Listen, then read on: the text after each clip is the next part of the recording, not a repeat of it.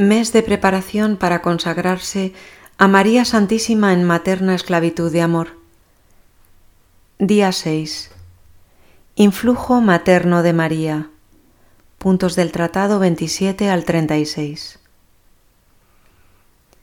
Jesús ya glorioso a la derecha del Padre, ¿es también ahora el Hijo de María?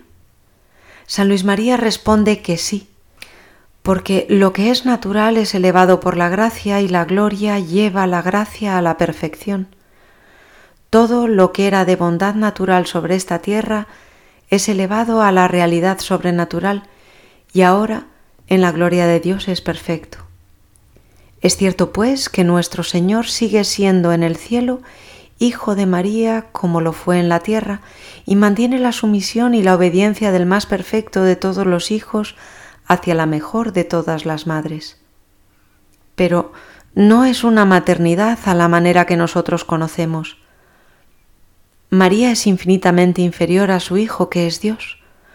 Por tanto, cuando leemos en San Bernardo, San Buenaventura, San Bernardino y otros, que en el cielo y en la tierra todo, inclusive el mismo Dios, está sometido a la Santísima Virgen, debe entenderse que la autoridad que Dios le confirió es tan grande que parece como si tuviera el mismo poder de Dios y que sus plegarias y súplicas son tan poderosas ante Dios que valen como mandatos ante la Divina Majestad, quien no desoye jamás las súplicas de su querida Madre, porque son siempre humildes y conformes a la voluntad divina. María es signo de la verdadera fe. Dios Padre quiere tener hijos por medio de María hasta el fin del mundo.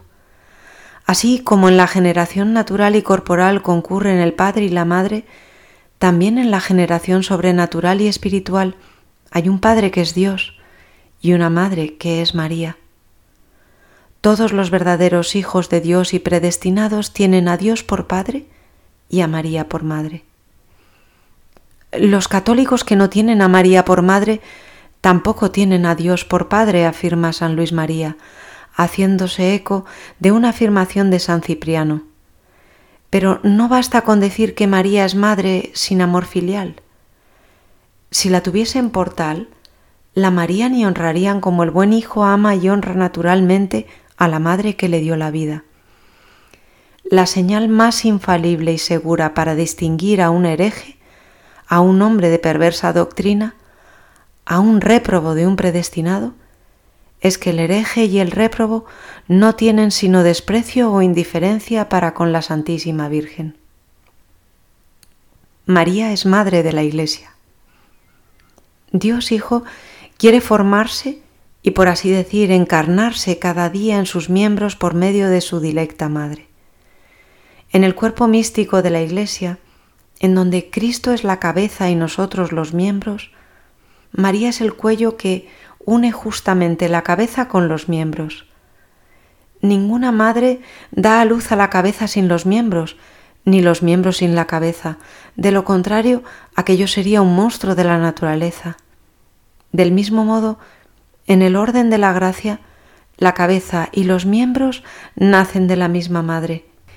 Y si un miembro del cuerpo místico de Jesucristo, es decir, un predestinado, naciese de una madre que no sea María, la que engendró a la cabeza, no sería un heredero del cielo ni miembro de Jesucristo, sino un monstruo en el orden de la gracia. María es figura de la Iglesia.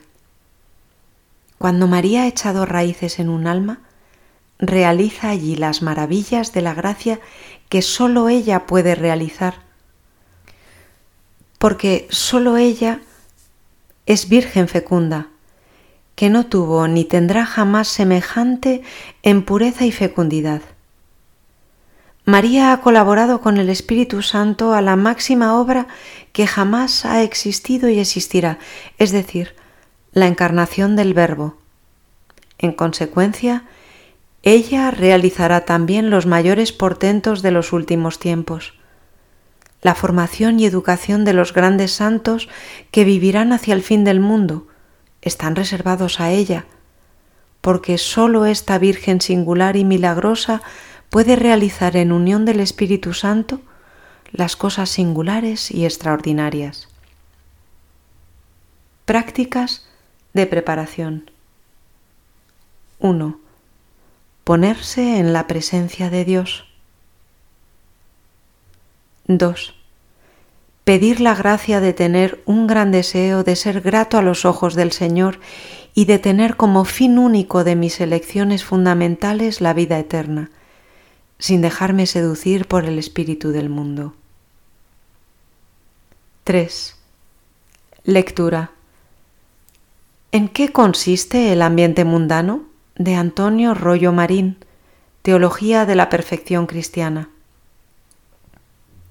En segundo lugar, el espíritu mundano es caracterizado por las burlas y persecuciones contra lo que el cristiano ama. En concreto, se burlan y persiguen la vida de piedad, los vestidos decentes y honestos. Los espectáculos morales que elevan el espíritu son definidos como ridículos y aburridos. Es objeto de burla aquel que tiene delicadeza de conciencia en los negocios. Acerca de las leyes santas del matrimonio, el mundano las considera anticuadas e imposibles de practicar. Si debemos sufrir las burlas, acordémonos del Señor y ofrezcámoslo para acompañarle en su pasión.